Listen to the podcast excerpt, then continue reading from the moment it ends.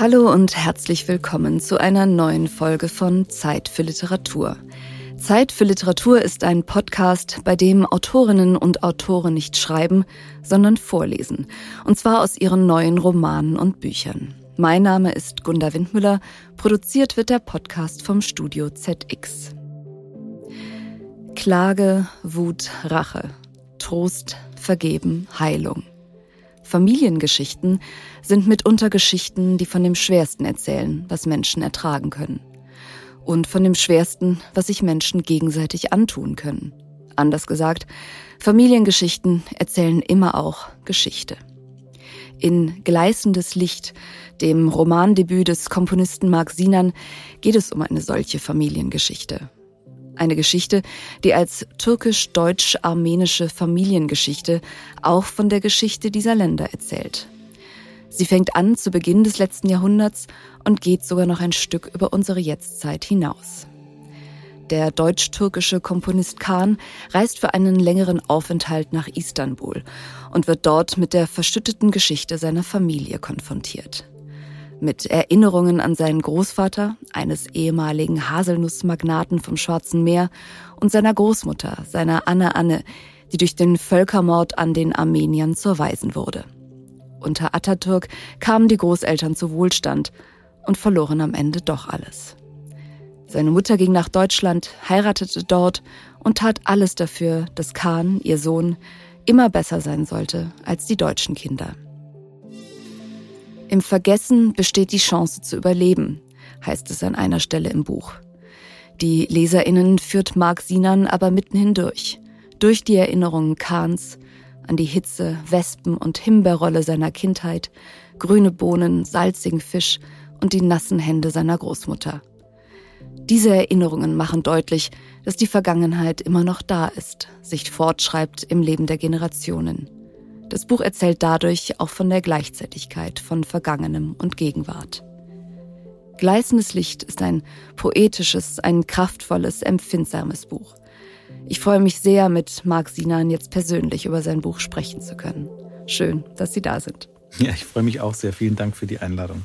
Herr Sinan, wie würden Sie Ihr Buch in nur einem Satz zusammenfassen? Das ist absolut unmöglich, aber ich versuch's.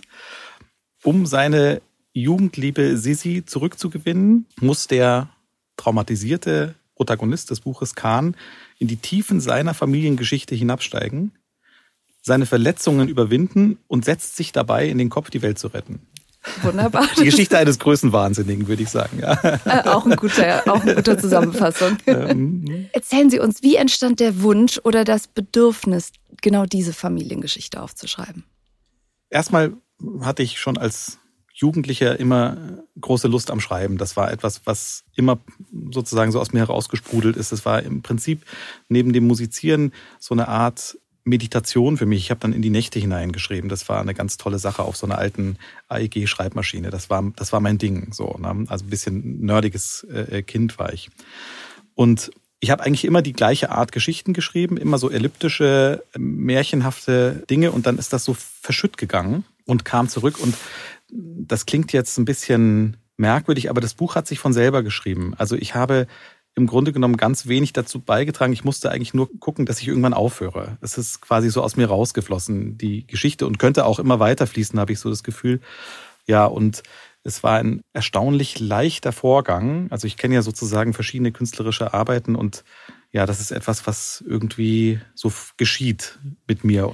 Das klingt so, als wäre die größte Herausforderung gewesen, den Hahn selber abzudrehen irgendwann, den Schreibflusshahn. Ja, ich habe so einen Wust sozusagen an Geschichten in mir gehabt und davon ist so ein Teil jetzt raus und mal sehen, was mit dem Rest passiert, ob das dann versickert oder sich wieder beruhigt oder ob ich dann in die Krise falle, das weiß ich noch nicht. Aber das war auf jeden Fall so ein es war so ein großes Fließen, dass ich dann nur irgendwann stoppen musste. Ja, mhm. genau.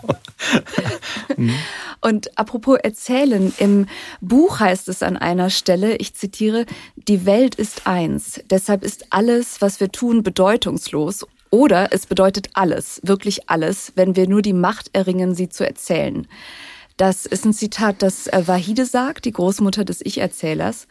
Und als ich das gelesen habe, dachte ich, wow, also wenn man das ganz ernst nimmt, dann wird der Erzähler ja zum Allmächtigen. Haben Sie sich auch so gefühlt beim Erzählen dieser Geschichte, beim Schreiben?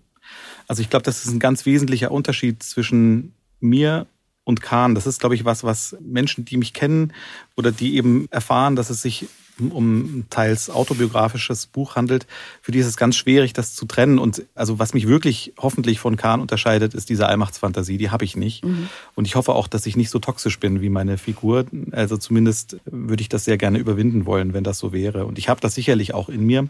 Aber die Wahide erkennt eigentlich einen anderen Umstand an dem Punkt in der Geschichte, nämlich dass es keine Geschichte und auch keine Zukunft gibt, wenn wir sie nicht erzählen. Mhm. Also eine Utopie, die nicht zuerst erzählt wird, findet nicht statt. Und wir vergessen, wie mächtig Sprache ist, wenn wir das nicht anerkennen. Mhm. Das Buch ist, ich habe es in der Einführung schon so ein bisschen angedeutet, ist wahnsinnig sinnlich.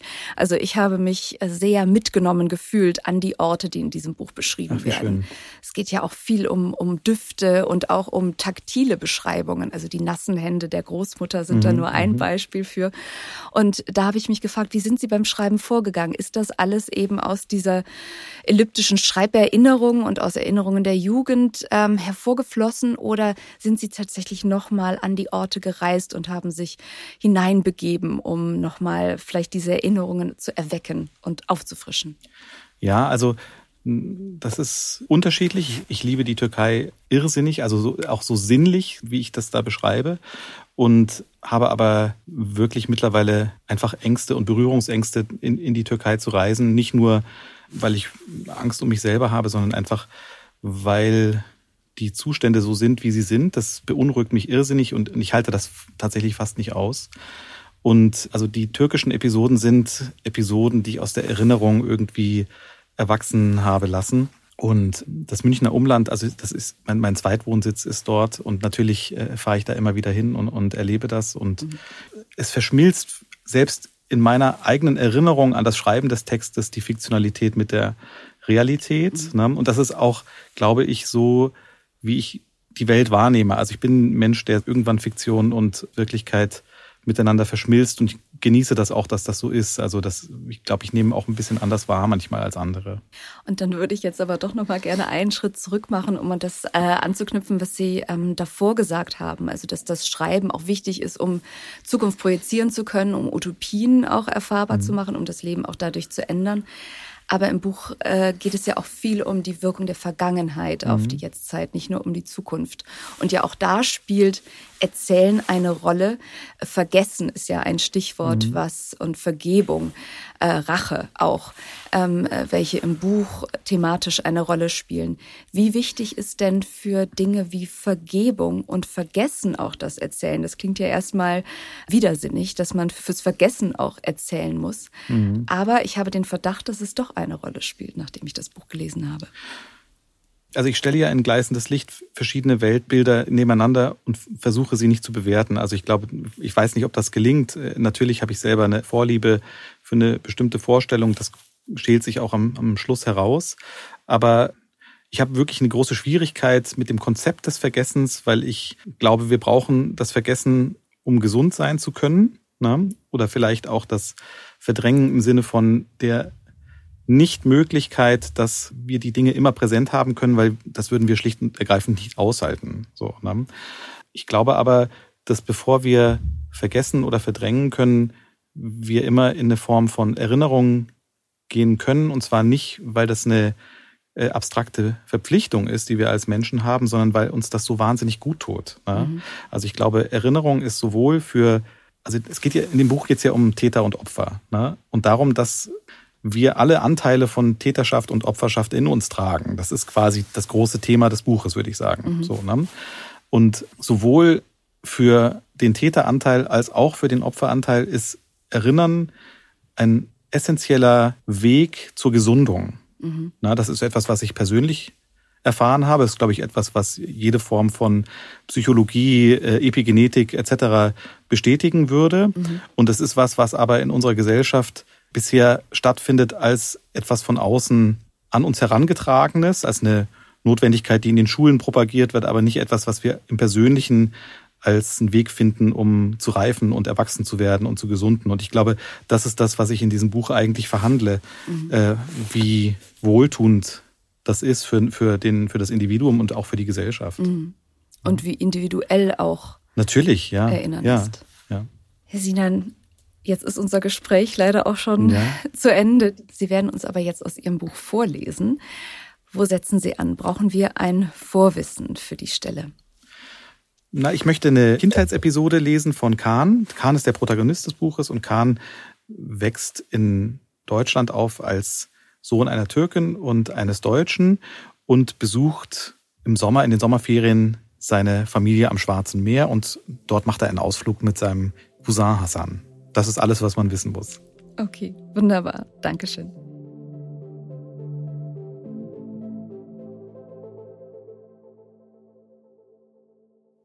Wie jeden Sommer fährt Khan mit Hassan im Boot des Großvaters aufs Meer hinaus. Sein Cousin ist zehn, zwei Jahre älter als er, aber kaum größer. Khan versteht ihn schlecht, weil er keine Rücksicht darauf nimmt, dass sein Türkisch schwerfällig ist. Hassan ist schmal und irrsinnig beweglich. Khan fühlt sich dagegen dick, aber er hat Kraft und kann gut rudern. Hassan ist der Kapitän, Khan der Motor. Sie rudern so weit hinaus, dass sie das Haus ihrer Großeltern kaum noch erkennen können. Hassan schaukelt das Boot heftig, spritzt mit dem schweren Holzruder und spielt Kriegsschiff. Dann angeln sie. Hassan weiß, wo sich die Schwärme sammeln. Wie macht er das bloß? Für Kahn sieht das Meer überall gleich aus. Sie werfen die Angelleinen aus, Missine, 100 Meter lang, über deren letzten 15 Meter gleichmäßig zehn Haken und ein Bleigewicht verteilt sind. Perfekt geeignet, um Fische aus Schwärmen zu angeln. Rhythmisch heben und senken sich die Gewichte in unterschiedlichen Tiefen. Nach wenigen Minuten holen sie die Leinen wieder ein. Jeder Haken ein Fisch. Bald zappeln Dutzende im Rumpf des Bootes, manche so stark, dass sie sich zurück ins Meer katapultieren. Das merkt sich Kahn. Überleben ist möglich. Und Fische schließen im Angesicht des Todes die Augen nicht.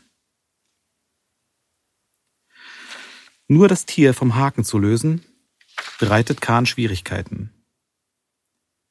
Wenn der Haken tief im Maul des Istavrit steckt, genügt es, den zappelnden Fisch fest mit der Hand zu umschließen und den Haken rauszudrehen. Mit kurzem Schauder ins Boot werfen und abwenden. Das funktioniert. Bei jedem dritten, vierten Haken läuft es nicht glatt. Der Fisch hängt an der Kieme und windet sich so heftig, dass Kahn ihn nicht zu fassen kriegt. Hassan lacht, sagt Dinge, die Kahn nicht versteht und zieht das Tier vom Haken. Und immer wieder steckt der Haken im Fischauge. Von innen nach außen oder umgekehrt. Kahn kann nicht hinsehen, er bekommt davon Herzklopfen und sein Mund schmeckt nach salziger Übelkeit. Er will das nicht sehen, aber noch weniger will er vor Hassan versagen. Er spürt sein rundes Bäuchlein und seine Weichheit und hasst sich dafür. Hassan lacht, packt den Fisch, spielt angeekelt und reißt dann mit einer schnellen Bewegung den Haken samt Auge heraus und wirft das Tier ins Boot zu den anderen, deren Zappeln langsam nachlässt. Die Fische pumpen Luft durch ihre Kiemen, doch das stillt ihren Bedarf nach Sauerstoff so wenig, wie Salzwasser Durst zu löschen vermag. Hassan rollt lächerlich die weit aufgerissenen Augen und bringt das Boot zum Schwanken. Die Cousins sind weit rausgerudert. Das Haus der Großeltern ist jetzt nicht mehr zu erkennen. Khan will aufstehen, um Hassan aufzuhalten. Da verliert er das Gleichgewicht und geht über Bord. Er fällt tief hinein ins schwarze Wasser und braucht lange Sekunden, um wieder an die Oberfläche zu kommen. Seine blauen Ledersandalen ziehen ihn nach unten, die Kleider kleben ihm schwer am Körper. Kahn verfällt in Panik. Er ist umgeben von einem Teppich durchsichtiger Quallen. Mehr noch als das Wasser fürchtet er, diese Wesen zu berühren. Er schreit und verschluckt sich. Das Boot ist einige Meter fortgetrieben. Hassan lacht laut und schaukelt weiter. Kahn versucht, sich vorwärts zu bewegen, doch er tritt wie ins Leere. Weg von den Quallen, nur weg von den Quallen, denkt er. Da packt ihn Hassan von hinten, er zerrt über den Bug des Bootes gelehnt an seinem T-Shirt. Kahn versucht sich festzuhalten, irgendwo, aber alles, was er zu fassen bekommt, entgleitet seinen Fingern. Er beginnt zu schreien, verschluckt sich nochmal und verstummt. Das Boot schlägt schwer gegen seine Schulter. Hassan lässt los und für einen Moment denkt Khan, sein Herz hört auf zu schlagen. Das Boot bäumt sich auf und drückt ihn nach unten. Khan öffnet die Augen, versucht sich zu orientieren. Der flache Kiel schiebt ihn weiter in die Tiefe. Die Unterseite des Bootes ist rau, verschlissen und von Algen bewachsen. Kahn sieht die Farben jetzt sehr genau. Unterhalb der Wasserlinie war das Boot, das oben himmelblau ist, einmal weiß lackiert. Jetzt wirkt die Farbe abgeblättert und grün. Das Licht der Sonne zeichnet die Wellen nach, ihre Strahlen ziehen sich wie Bündel dichter Fäden in die Tiefe. Sie blenden Kahn. Seine Lunge beginnt zu schmerzen, und wäre er über Wasser, würden sich Tränen der Verzweiflung aus seinen Augen pressen. So ist das Meer sein Gefährte. Jetzt sieht er wie in einem Traum, den er manchmal träumt, ein Licht in der Ferne leuchten. Es ist wie das Strahlen der Sonne, aber viel weiter weg in den Tiefen des Universums. Wut überkommt ihn und zugleich Freude. Er stößt sich vom Boot ab, taucht schwer darunter hindurch und drückt sich mit letzter Kraft nach oben. Die Quallen sind ihm jetzt egal. Er erscheint inmitten einer Ansammlung glibbriger und auf der Haut brennender Wesen an der Oberfläche und schlägt kreischend auf sie ein. Hassan ist wieder über ihm und packt ihn fester als zuvor. Er hat aufgehört zu lachen. Er zerrt so fest an ihm, dass die Nähte von Kahns T-Shirt nachgeben, aber sie reißen nicht. Die Bordwand ist zu hoch, um mit den Fingern die obere Kante zu fassen. Es bleibt nur Hassans Arm zum Festhalten. Er packt so hart zu, dass Hassan vor Schmerz aufschreit. Mit einem Ruck zieht er Kahn weit heraus, indem er sich mit den Knien von innen gegen die Bordwand stemmt. Mit einem weiteren Ruck hieft er ihn zurück ins Boot. Sie liegen beide auf dem Rücken zwischen den Fischen, die längst aufgehört haben, sich zu bewegen und mit aufgerissenen Augen in die Sonne starren.